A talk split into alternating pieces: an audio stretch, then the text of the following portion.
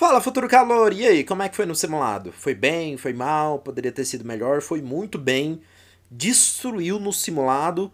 Ou você deitou? Deitou e dormiu no simulado? Enfim, agora que você já sabe, né, que você fez o simulado da fase 1, vamos ver como é que foi o seu resultado.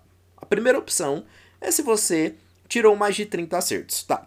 Se você teve mais de 30 acertos, a palavra para você é Parabéns, futuro calouro. Agora você precisa ir para a fase 2. Você não precisa passar pelo cronograma de fase 1, tá? Não se preocupe com isso.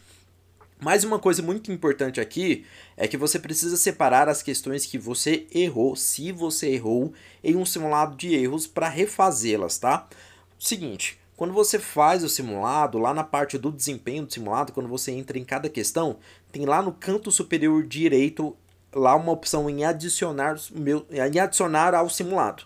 E aí você vai lá na parte de simulado, você vai criar um simulado de erros sem nenhuma questão e você vai voltar nesse que você fez e vai adicionar essa questão no simulado de erros. Beleza? Bora lá. Se você, por outro lado, teve entre 20 a 30 acertos, bem, futuro calouro, você foi bem, tá?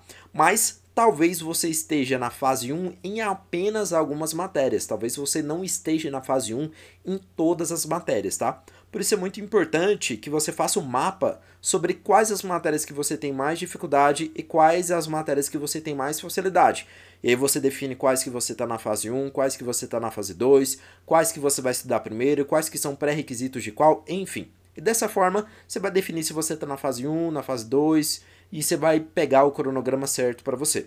Agora, se você teve menos de 20 acertos, não se preocupe, futuro calouro. Isso não é nenhum demérito, tá? Isso não é nenhum fim do mundo. A gente está aqui para você, para melhorar a sua nota, para fazer com que você feche aqui o simulado, cada simulado que a gente passa para você, certo? Não é desse jeito?